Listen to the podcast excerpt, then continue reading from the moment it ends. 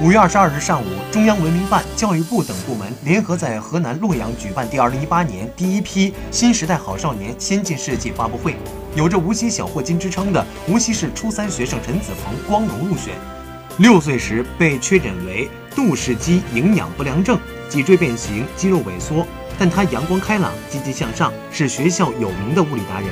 他渴望有一天能像霍金一样研究自己热爱的领域。二零一七年，他和同学研制的物联网创新设计作品“智能捕鼠器”获得全国赛一等奖。同年九月，由他主创的作品“流浪宠物智能投喂器”在世界物联网博览会创客大赛上再次获得一等奖。无锡小霍金的名号不胫而走。阿里巴巴集团主席马云特意在参加物博会期间与他见面，对他在物联网上钻研拼搏的精神表示赞赏。